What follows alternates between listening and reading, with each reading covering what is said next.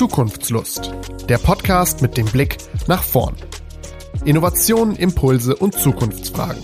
Rund um Stadt, Land und Menschen. Mit Katrin Liebert und Christina Schlottbohm. Hallo Katrin. Ja, hallo Christina. Wir haben heute einen Gast da aus dem Bereich der Ernährung. Ich sage das jetzt mal einfach so, das ist ein bisschen mehr, was dahinter steckt. Hallo Guido, wir beide kennen uns von einer TEDx-Veranstaltung in Münster, die ich mitorganisiert habe. Und da hast du einen Talk gehalten. Und ich stelle mhm. dich jetzt mal vor. Du bist Professor Dr. Guido Ritter, bist äh, Professor hier an der Fachhochschule Münster im Bera Fachbereich Ökotrophologie und Facility Management. Deine Lehr- und Forschungsgebiete sind Lebensmittel, Sensorik, Lebensmittelrecht und nachhaltige Produktentwicklung. Du warst mal in der Lebensmittelindustrie tätig, habe ich gelesen, fand ich auch ganz mhm. spannend. Und Thema wird heute auf jeden Fall, denke ich, das Food Lab, was ihr da habt an der FH und euer Podcast. Ja, prima. Vielen Dank für die nette Vorstellung. Das hatte ich schon länger nicht mehr so, so angenehm gehabt, ja. Ja, bitteschön. Ja, Guido, du bist Ökotrophologe. Ich weiß gar nicht, ob unsere Hörerinnen eigentlich wissen, was das genau ist, aber vielleicht erklärst du das mal kurz und äh, erzählst auch so, was du machst an der FH und im Food Lab. Ja, gerne. Ähm, Ökotrophologie ist ein Wort, das tatsächlich vom Aussprach, von der Aussprache her schon schwierig ist und ähm, auch noch nicht ganz so in Deutschland angekommen, obwohl es seit 50 Jahren äh, diesen Wissenszweig auch gibt es geht um Ökos, das ist die, das Haus und die Ökonomie steckt da auch mit drin. Das heißt die Wirtschaft. Und auf der anderen Seite Trophos, das ist äh, die Wissenschaft vom, von der Ernährung, vom Essen. Also es hat was mit Haus und Ernährung zu tun, klassisch äh, Hauswirtschaft und Ernährung. Ähm, es geht also darum, was wir essen, aber auch wie wir essen. Und das macht diesen äh, Zweig so unglaublich spannend, so interdisziplinär. Äh, verschiedene äh, Wissenschaften kommen hier zusammen, Sozialwissenschaften, weil Ernährung ist ja auch sozialer Kit. Ernährung ist Kommunikation. Wenn wir zusammen am Tisch sitzen oder jetzt, wie wir uns unterhalten und, und äh, das hat alles auch was mit Kommunikation und mit ähm, Austausch von Emotionen zu tun und ähnlichem. Und äh, das lernen auch die Studierenden hier bei uns. Die müssen Chemie machen, die müssen Mikrobiologie machen aber auch Dinge wie Kommunikation und Sozialwissenschaften gehören da äh, genauso mit dazu. Und mein Bereich, ich bin Lebensbildchemiker und Ernährungswissenschaftler, ist tatsächlich der Bereich Sensorik, also wie nehmen wir Lebensmittel wahr, wie äh, riechen und schmecken wir, wie entwickelt sich das bei uns persönlich, aber auch so in der Gesellschaft, was für Trends gibt es. Und äh, seit 15 Jahren beschäftige ich mich mit dem Thema nachhaltige Produktentwicklung, nachhaltige Ernährung und bin da ein bisschen vom äh, Saulus zum Paulus geworden, äh, war tatsächlich in der Ernährungsindustrie fünf Jahre und ähm, als ich hier in Münster hm, vor 23 Jahren angefangen habe, dann ähm, konnte ich auch mal endlich diesen Bereich Ernährung der Zukunft und Nachhaltigkeit ähm, mir anschauen. Und das ist das, was wir bei uns im Food Lab auch machen, weil ihr ja gefragt habt, was machen wir denn da konkret? Es sind richtig Projekte, wo wir viel probieren, viel gemeinsam essen, Rezepturen entwickeln, auch zusammen mit kleinen, mittleren Unternehmen, auch große Unternehmen sind manchmal mit dabei. Und ja, und ich beschäftige mich mit dem Ernährung der Zukunft und was Genuss mit Gesundheit zu tun hat. Okay, jetzt sind wir ja schon in der Zukunft gelandet, ne? Dann kann ich direkt meine Frage stellen. Also, ich habe dich ja bei TEDx kennengelernt und dann hast du da diese Schokoladentaler mit Mehlwürmern verteilt, die ich immer noch hab. Mhm. Ich konnte sie nicht essen. Genau, jetzt meine Frage an dich. Genau, wie wird das aussehen in Zukunft? Also ich dürfte die nicht sehen und ich dürfte es, glaube ich, auch nicht unbedingt wissen, dass sie da drin sind. Wir haben, Christina und ich haben lange darüber geredet. Ähm, ich verbinde damit einfach auch so Maden und solche Sachen. Ne? Ich sage es einfach mal so. Also es muss schon mir gut gehen, wenn ich was esse. Ne? Hast ja eben auch gesagt. Also hm. Lust auf Essen haben. Wie wird das aussehen in Zukunft? Weil ich, die Asiaten, ne, die essen ja ganz anders. Ne? Also das, und das kann ich mir jetzt für mich alles hier Mhm. So wie ich sozialisiert worden bin, gar, ich kann mir noch nicht mal vorstellen, Pferdefleisch zu essen. Das haben wir auch diskutiert. Ne? Also ich habe mal Salami probiert, fand ich schon schwierig, mhm. weil Pferde finde ich ja irgendwie auch ganz schön. Ja, was, wie, wie wird sich das verändern? Ne? Wie kommen wir dahin? Mhm.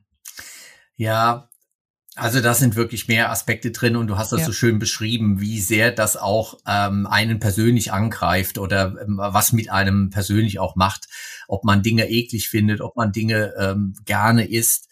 Ernährung ist äh, Langlaufstrecke. Ernährung hat auch was mit äh, sehr viel mit Gewohnheit zu tun. Das ist ähm, evolutionär so angelegt, dass wir eigentlich nur das auch essen und auch gerne essen, was wir wirklich gut kennen damit wir uns einfach nicht vergiften. Ja, und das fängt in der Kindheit an, dass wir uns an äh, Essen gewöhnen und an das, was wir uns gewöhnt haben, das mögen wir dann auch.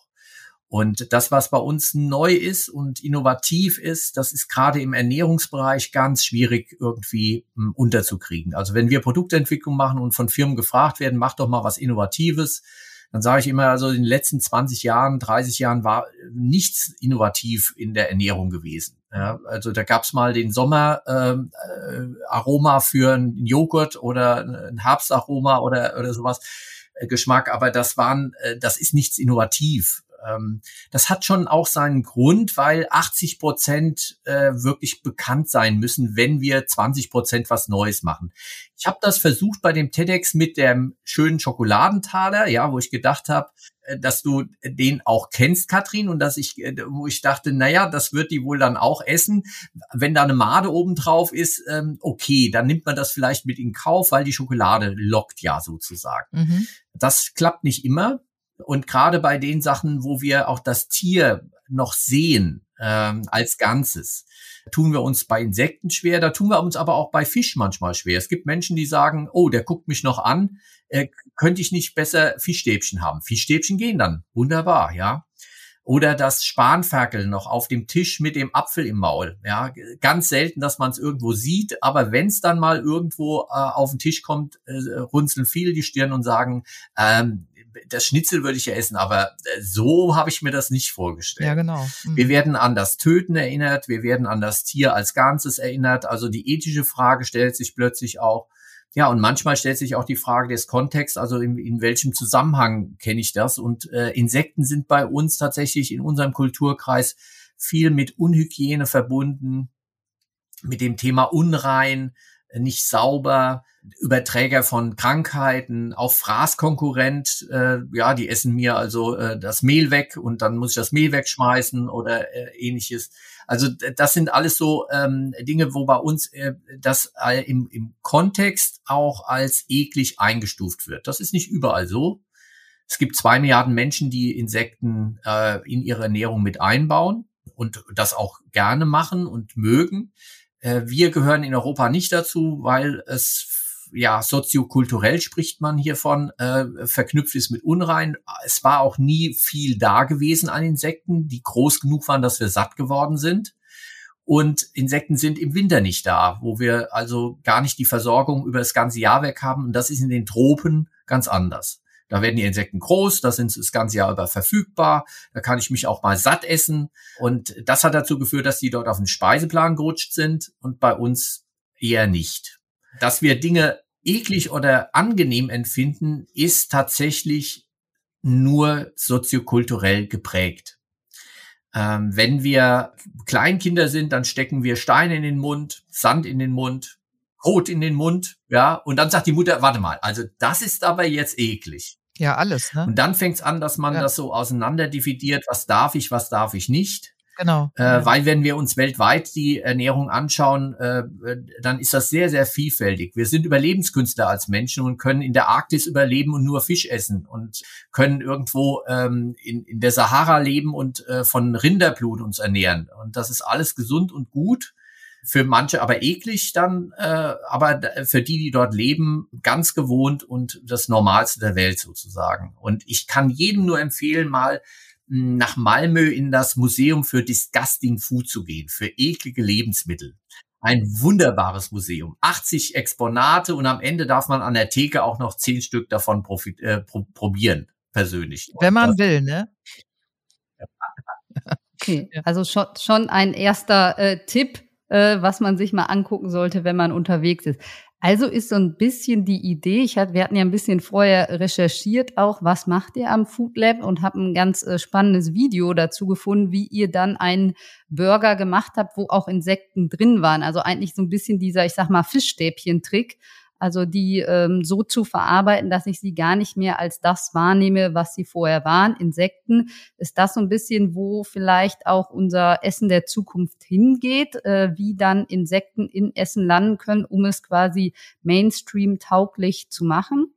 Ja, äh, das ist tatsächlich so. Äh, wir haben es ja beim Fisch und beim Fleisch jetzt schon gesehen. Sobald das verarbeitet ist, äh, wächst die Akzeptanz. Die, äh, wir entfernen uns davon, äh, im äh, Kopfkino zu spielen, äh, wenn man die Flügelchen und die Beinchen nicht mehr sieht, äh, das Ganze zu Mehl verarbeitet ist, dann sieht das aus wie Vollkornmehl. Ja, und dann äh, werde ich sofort äh, im Kopf wieder, mache ich das sogenannte Flefer-Flefer-Prinzip. Das erinnert mich doch, das erinnert mich doch. Und dann kommt man irgendwie, ach, das ist doch wie Vollkornmehl. Naja, dann ist es wie Vollkornmehl. Also ähm, das machen wir so ab dem achten Lebensjahr, dass wir anfangen, so Brücken zu bauen, um uns an Neues auch zu gewöhnen. Das ist also auch ein psychologischer Trick sozusagen des Überlebens als, ähm, als Mensch, dass wir Brücken bauen können. Und das machen wir tatsächlich und das nutzen wir uns auch, benutzen wir auch in der Produktentwicklung, um neue Dinge ähm, mit in die Ernährung mit einzubauen. Aber nicht um die Menschen zu täuschen. Da bin ich also vollkommen dagegen. Äh, Katrin hat vorhin gesagt, naja, am liebsten will es gar nicht wissen, was drin ist. Ja. ja äh, das wäre aber falsch. Wir müssen das deklarieren. Es muss klar draufstehen, was drin ist, ähm, weil es gehen mittlerweile Gerüchte des Internet, dass wir jetzt äh, Insekten untergeschoben bekommen und dass wir demnächst alle nur noch Insekten essen sollen. Das ist Quatsch. Wir äh, werden es als weitere Proteinquelle zur Verfügung haben. Es muss ordentlich deklariert werden. Jeder sollte und muss auch seine Entscheidung selbst treffen. Und gerade auch wegen der Allergenität. Diese äh, Insektenproteine sind stark allergen. Das heißt, Menschen, die auf Hausmilbenstaub reagieren oder auch auf äh, Schalentiere oder Meeresfrüchte, sollten tatsächlich ähm, Insektenproteine meiden, weil es zu einer allergischen Reaktion kommen kann. Ja, und ich hatte auch irgendwo, meine ich, gelesen, dass so ein bisschen dieses Umgewöhnen, ne, du hast am Anfang auch gesagt, der Mensch braucht äh, so ein bisschen, und wir, wir haben es auch alles aus der Erziehung, der Kindheit mitgewonnen, ähm, ja, Gewohnheiten zu ändern. Also wird das auch ein bisschen dauern, bis diese, ich sag mal, neue Art von Lebensmittelprodukte auch äh, von einer breiten Masse akzeptiert werden. Ich hatte auch was von dem Peak Meat gelesen in einem Artikel, so ein bisschen, dass der, der hohe Fleischkonsum eigentlich so die Spitze erreicht hat und teilweise wieder rückläufig ist. Ich glaube, das merken wir alle auch im persönlichen Umfeld. Ähm, viele ernähren sich momentan bewusster, äh, mehrmals die Woche vegetarisch oder auch ganz vegan, dass dieses Umdenken auch jetzt schon begonnen hat, aber es sicherlich auch noch ein langerer Prozess ist. Ja, weil ähm, meine Eltern haben früher äh, Sushi und, Rei und, und Reis überhaupt nicht verstanden. Ähm, also kalter Fisch, kalter Reis, das mochten die nicht. Das mögen die auch heute noch nicht. Ja, da wird sich auch nichts mehr dran ändern. Ja, äh, trotzdem finden wir Sushi in, äh, in jedem Supermarkt, in, in asiatischen Läden überall auf den, auf den Karten auch drauf und ganz viele Menschen mögen es mittlerweile auch.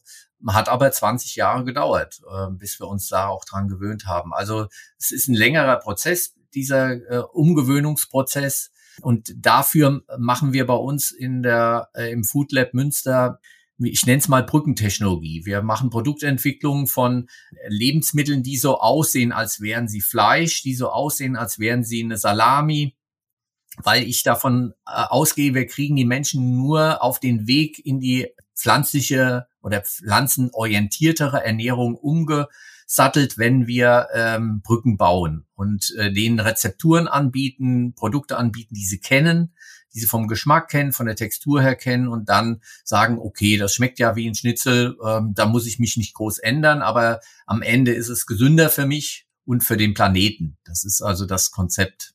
Da gehe ich jetzt mal kurz rein, weil es gibt ja jetzt zum Beispiel auch veganen Fleischsalat. Ne? Ich liebe ja Fleischsalat. So, mhm. jetzt, wenn, den finde ich aber genauso gut. Also der schmeckt super, der ist super gewürzt. Ne? Mhm. Aber da höre ich jetzt auch immer von verschiedenen Seiten, woraus das zusammengesetzt ist, ist auch nicht unbedingt gut jetzt für unseren Körper, die ganzen Inhaltsstoffe, die da mhm. drin sind. Ich weiß jetzt, da kennst du dich besser aus. Kriegt man aber manchmal hier von den Ernährungsdocs oder so genannt. Auch da müsste man gucken, ne, ob das für den Körper letztendlich das ist, was der Körper braucht.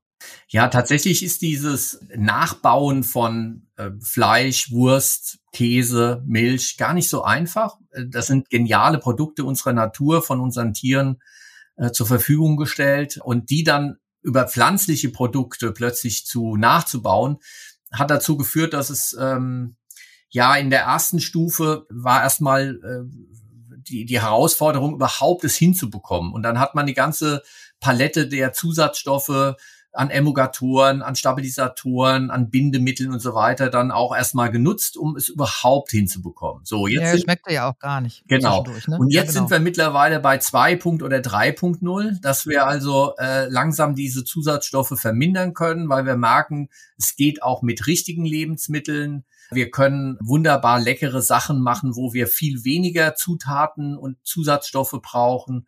Es funktioniert also auch ohne so viele Hilfsstoffe. Und äh, in dieser Phase der äh, Punkt 3, Punkt 4 Entwicklung sind wir mittlerweile. Und ähm, ja, wir sehen es, die Regale werden immer voller. Unsere Kinder gewöhnen sich dran, wenn sie ins Supermarkt gehen und äh, im Milchregal die, die richtige Milch finden sollen, dann haben die erstmal ein Problem.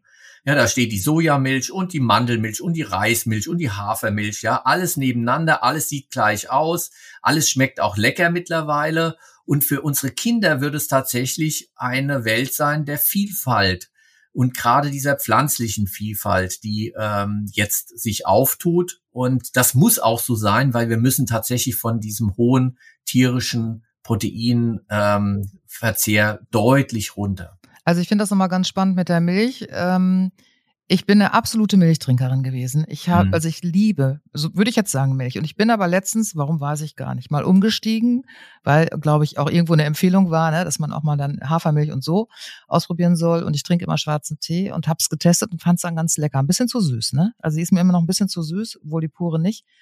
Und mittlerweile finde ich das super. Also ich habe mich total umgestellt, hätte ich nie gedacht. Ne? Man ist ja wirklich ein Gewohnheitsmensch, Tier, ne? Äh, ist ja so festgelegt und es funktioniert super, ne? Also das finde ich schon auch beeindruckend, ja. Ja, und mittlerweile gibt's ja auch viele gute Alternativen. Ne? Guido, du hast gerade aufgeführt, äh, so manchmal denkt man, äh, was nehme ich denn? Ne? Kommt gar nicht mehr in der ganzen Produktvielfalt klar.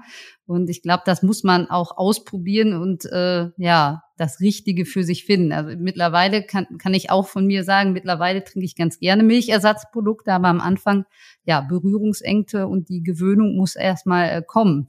Ähm, ich hatte auch gelesen, dass ihr äh, in eurem Food Lab ja viel ausprobiert. Die Studierenden dürfen auch äh, rumforschen, Dinge ausprobieren und habe gelesen, dass ihr auch mit Pilzen experimentiert. Äh, Zitronenseitlinge, ähm, glaube ich, waren es. Äh, die sahen auf jeden Fall auf dem Foto sehr spannend aus. Also sind da auch noch in, in der Richtung. Also wenn wir jetzt nochmal so ein bisschen Fleischersatz hatten wir jetzt, glaube ich, schon ein bisschen probiert, da auch noch Themen und wie ernähren wir uns in Zukunft so, dass wir vielleicht auch ähm, ja, zu Hause eigene Sachen anbauen. Da geht ja im Moment auch so ein Trend in. Viele ja, haben, glaube ich, Kräuter, haben viele selber zu Hause, aber auch der Gemüseanbau im Garten, auf dem Balkon, Terrasse wird ja immer bei vielen populärer.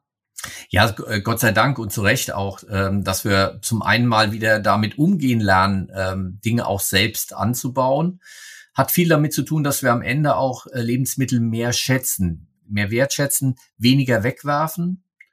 Ja, das ist ein großer äh, Effizienzstrategiefaktor. Weniger Lebensmittel wegwerfen wird ein, ein, äh, ein Ding der Zukunft sein, dass wir da wieder uns umgewöhnen. Und das tut man, wenn man ähm, sich mehr mit dem Thema beschäftigt. Menschen, die selbst kochen, äh, Menschen, die einen eigenen Garten haben, die Dinge selbst einmachen oder fermentieren, Brot backen, die gehen ganz anders damit um. Äh, und äh, sehr schön ist das in Italien. Ja, wenn da ein Stück Brot auf den Boden fällt, wird's aufgehoben, geküsst und gegessen. Ach, jetzt, das ist ja süß. Geküsst. Was ein Bild. Ja, oder? das ist toll. Ja, das ist wirklich toll. Übrigens, ich finde, das hat sich mit, ich will jetzt nicht das Corona-Thema hier ausweiten, aber als alles nicht mehr so zugänglich war und man nicht so raus durfte, ne, ich habe meinen Verbrauch echt verändert. Also ich habe alles, was ich hatte, immer mehr ne, zu schätzen gelernt und auch aufgegessen und auch, ne, weil man ja zwischendurch auch nicht so raus wollte. Es hat sich verändert. Das fand ich ganz spannend in der Zeit. Ja, leider aber nur kurzzeitig. Nur kurzzeitig, das stimmt es ist, äh, wenn wir an uns selbst so mal gucken, äh, es hat sich wieder Normalität eingeschlichen, die, ähm, wir sind in alte Muster zurückgefallen. und nur wenig ist hängen geblieben. Ich hatte äh, die große Hoffnung gehabt, dass Corona tatsächlich einen richtigen Impuls gibt in die Gesellschaft auch, äh, in unsere Ernährungssysteme, in die Wertschätzung. Und es ist tatsächlich so, dass in vielen, vielen Stellen es wieder einen Rückfall gegeben hat. Ja, der Konsum, ja. Wo mir ist gerade eingefallen, wo ihr, äh, Katrin, du hast gesagt, Resteverwertung hast du mehr gemacht und Guido hat auch gesagt, ne, nicht so viel wegwerfen. Also ich finde ja persönlich immer auch so Reste essen aus dem Kühlschrank entstehen immer tolle Gerichte. Also ich, da kann man eigentlich so viel rausmachen und man wird mal wieder richtig äh, kreativ. Ja, wir haben gerade einen Forschungsantrag äh, in die Richtung gestellt, wie man denn sozusagen schneller zu dem Ergebnis kommt, lecker zu essen, äh, lecker zu kochen mit Resten, äh, und die noch übrig sind und das Ganze auch noch unter dem Aspekt von Nachhaltigkeit. Ähm, also sozusagen ein Chefkoch Plus sozusagen. Das, da sind wir im Moment dran und äh, den Menschen es zu vereinfachen, sich ähm, nachhaltig zu ernähren und, und ihre Entscheidungen zu treffen. Das ist so ein bisschen auch unser Leitfaden, wo wir ähm, mit Produktentwicklung ähm, oder auch mit Dienstleistungsentwicklung auch drin sind, ja. Ja, es ist ja auch oft noch, manchmal ist es schwierig, wenn ich mir so manche, sag mal, Fertigprodukte im Supermarkt und die Preise dazu angucke und dann die frischen Lebensmittel, dass ich mir manchmal denke, es ist auch schwierig, gesund und äh, richtig äh, preiswert oder äh, günstiger zu kochen für Menschen, die vielleicht auch nicht so viel Geld für solche Sachen übrig haben.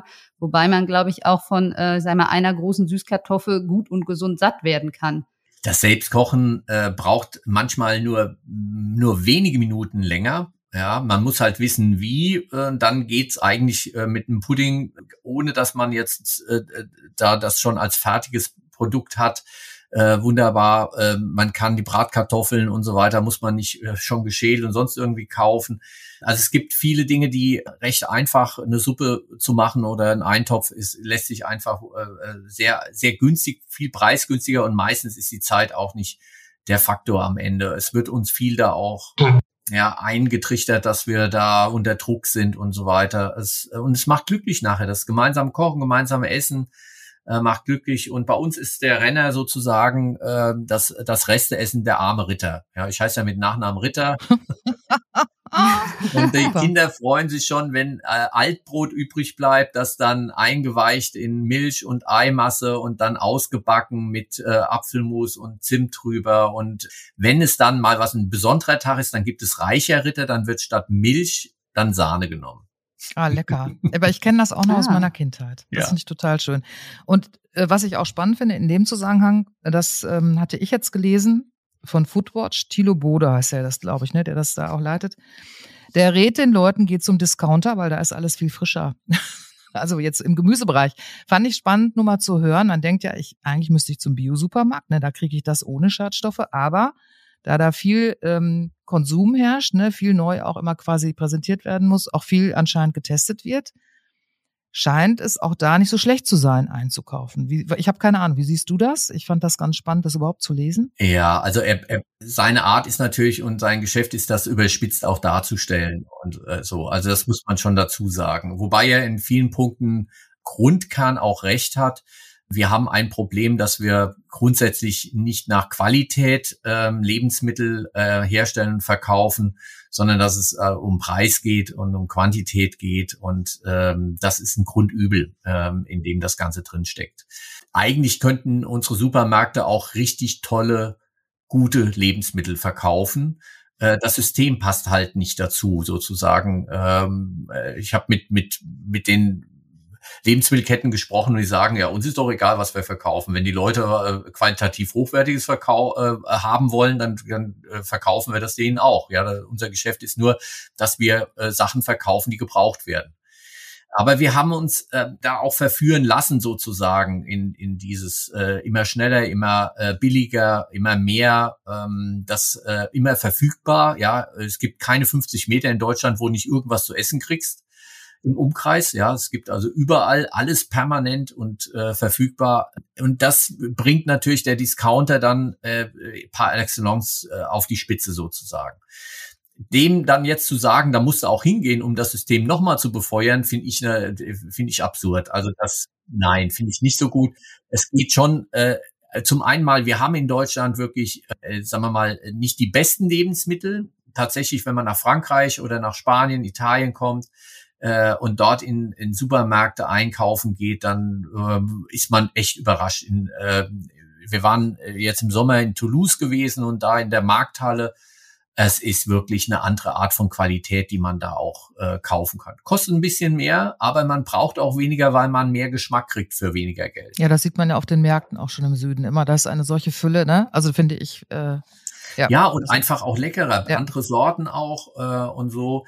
Trotzdem ist in die Summe äh, äh, in Deutschland die, äh, die, die das Warenangebot nicht unbedingt äh, schlecht. Ja, also äh, es wird ja gibt ja auch so die die, das, den Mythos, dass es äh, nur noch wässrige Tomaten sind und dass wir uns, also dass da kein, keine Vitamine mehr drin sind und so weiter, äh, das ist Quatsch. Es war nicht äh, früher alles besser gewesen, aber es ist tatsächlich so, dass es authentischer war. Ja, ich kann jetzt heute die, das beste Bier der Welt kann ich innerhalb von zwei Tagen irgendwo auf der Welt bestellen. Das wird mir ins Haus geliefert.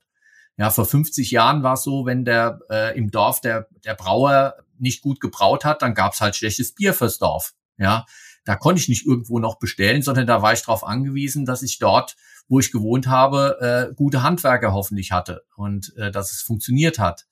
Aber der Unterschied ist, auch wenn ich heute äh, das beste Bier der Welt bestellen kann, kann ich, habe ich früher immer Bier bekommen. Auch wenn es mal nicht so lecker war, war es Bier.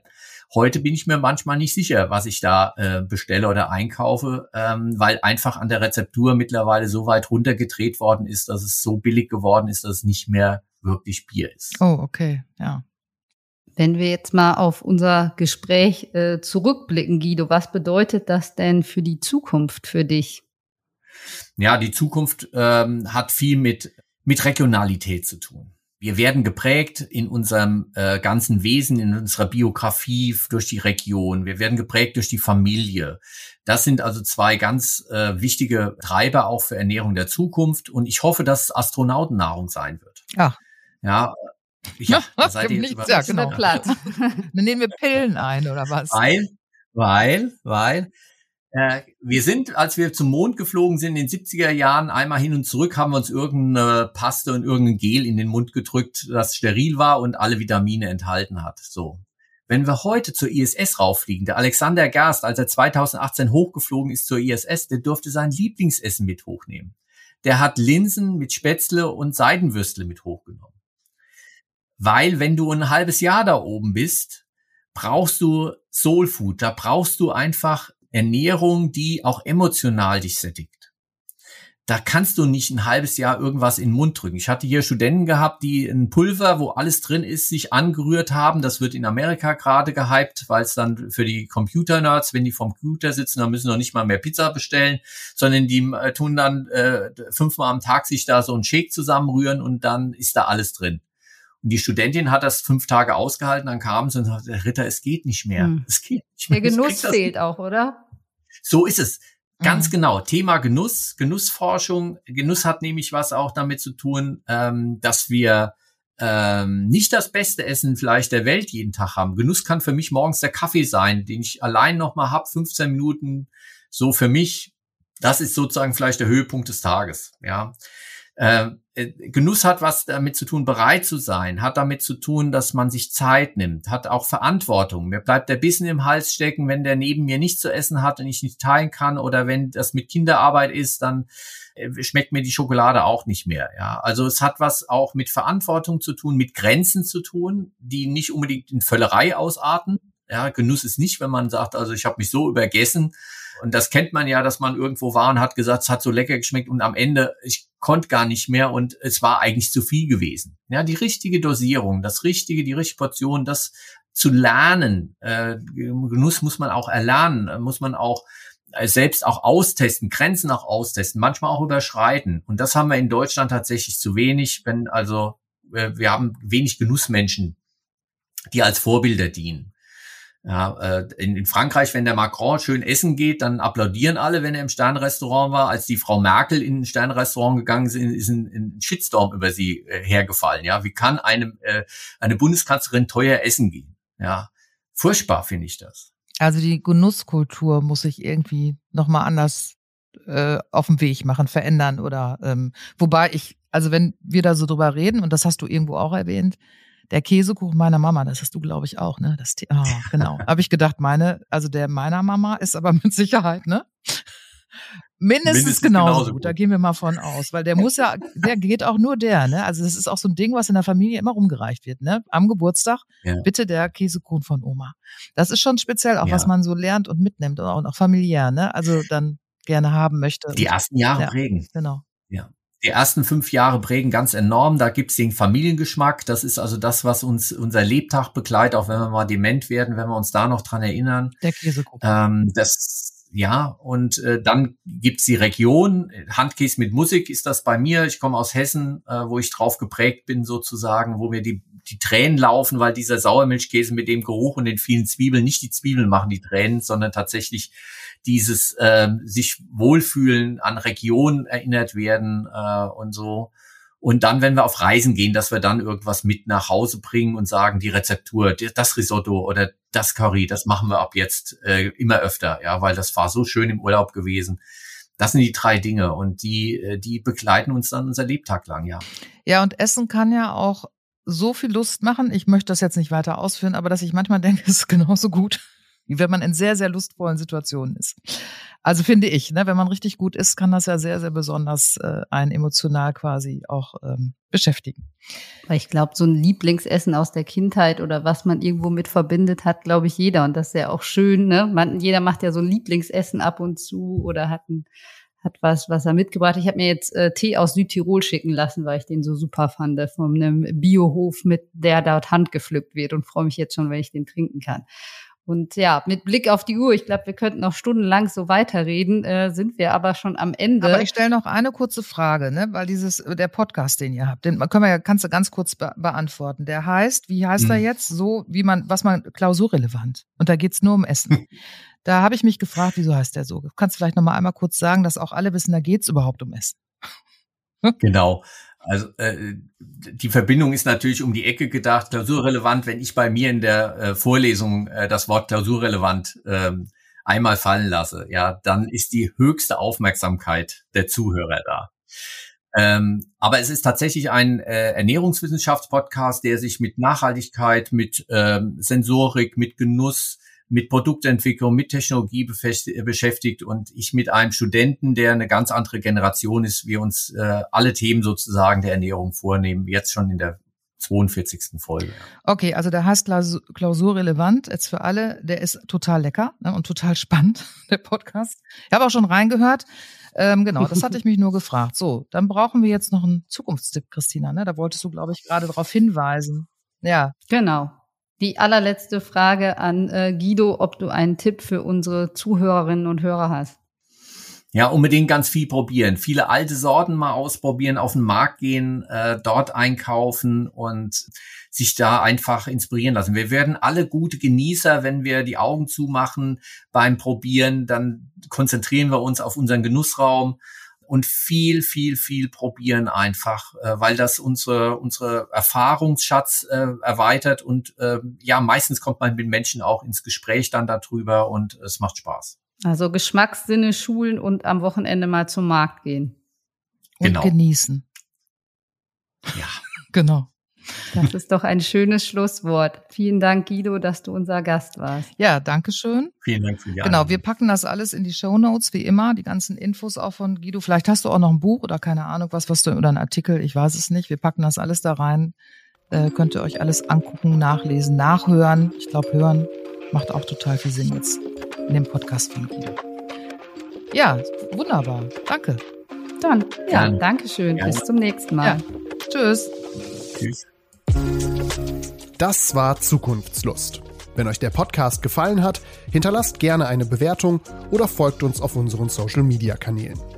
Ihr kennt auch spannende Zukunftsprojekte? Dann schreibt uns doch. Wie ihr uns erreicht, findet ihr in den Show Notes.